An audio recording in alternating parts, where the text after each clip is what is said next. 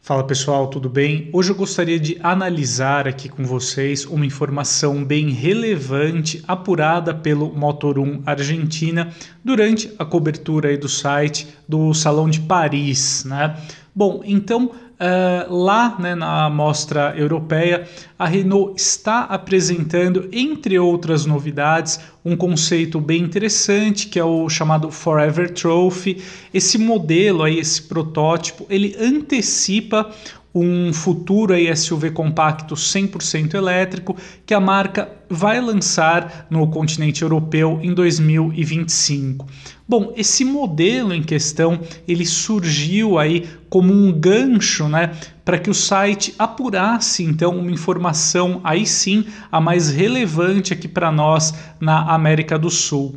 O Motor 1 argentino, então, após a apresentação do conceito, ele entrevistou tanto o Pablo Sibila, que é o atual CEO e presidente da Renault Argentina, bem como o Fabrice Cambolive, que é aí o atual COO global da marca, né? Então, o homem que está à frente aí uh, da Renault nos diversos mercados globais onde a marca atua.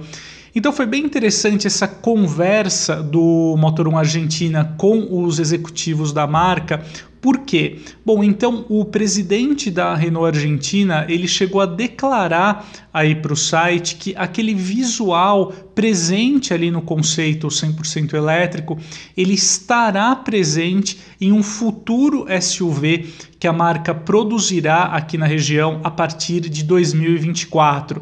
Então, só aí, né, na fala do presidente da Renault Argentina, nós já temos diversos dados muito relevantes, né?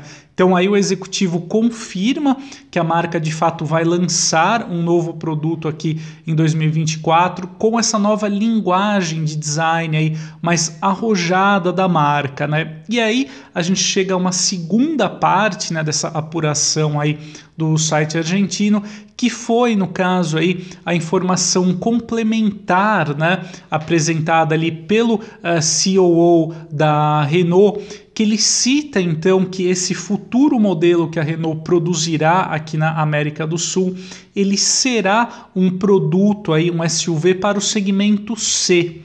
Então aí nós temos uh, também que realizar mais algumas análises aí uh, importantes, né? Bom, o segmento C europeu ele é equivalente aqui no Brasil a modelos de médio porte, né? Então aí nós já temos mais uh, outro complemento aí, outro dado relevante que nós temos que analisar em perspectiva. Por quê? A Renault já tem um outro, um outro produto, um crossover compacto, uh, até o momento conhecido aí como projeto HJF.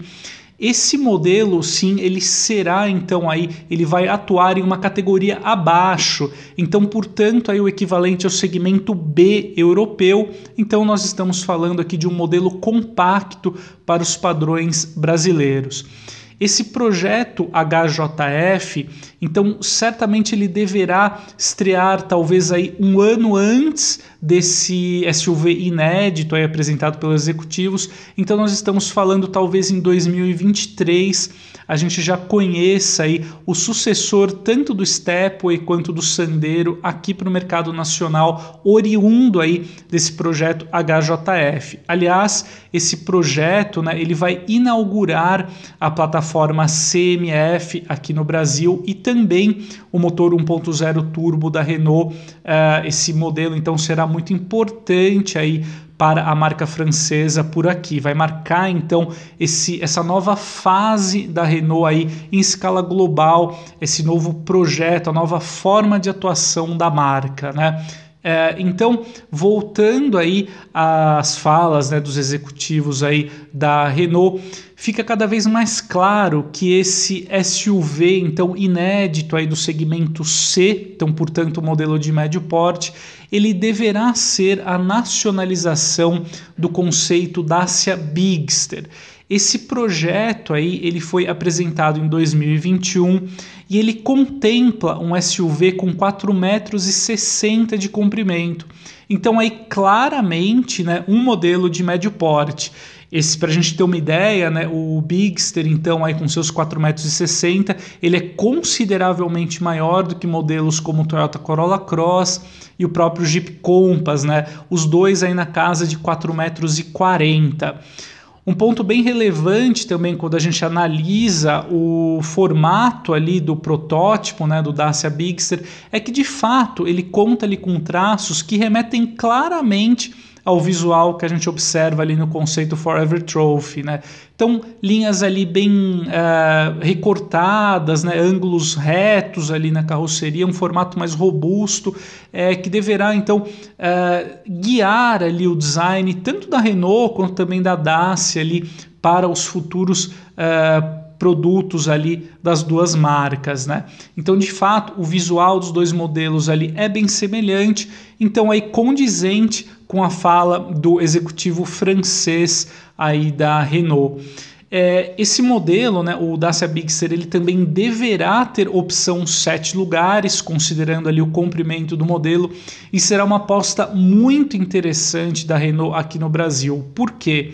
É, nós encontramos em modelos como o Kawa Cherry Tiggo 8 e o Jeep Commander, eles receberam uma ótima aceitação comercial é, desde as respectivas estreias aí dos dois modelos, passando uma mensagem muito clara de que existe sim uh, espaço, existe demanda por parte do público brasileiro de SUVs aí de maior porte, com mais espaço interno e também até aí três fileiras de assentos, né? O grande diferencial de modelos como o Bigster, né, que então é, caminha aí para ter a sua nacionalização concretizada por parte da Renault, claro que esse modelo terá uma identidade visual aí é, que remete à marca francesa, e ele deverá apostar no custo-benefício muito competitivo. Então, tanto esse SUV sete lugares da Renault, quanto o futuro irmão aí sete lugares do Citroën C3 Nacional, também será produzido lá em Porto Real, no Rio de Janeiro.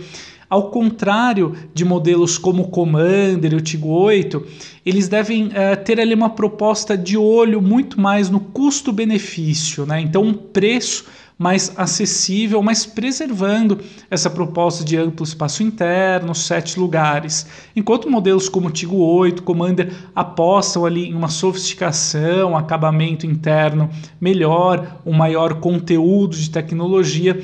Então, sem dúvida, essas apostas aí, tanto da Renault quanto da Citroën, elas devem atender também um público maior, né, por conta aí do preço mais convidativo.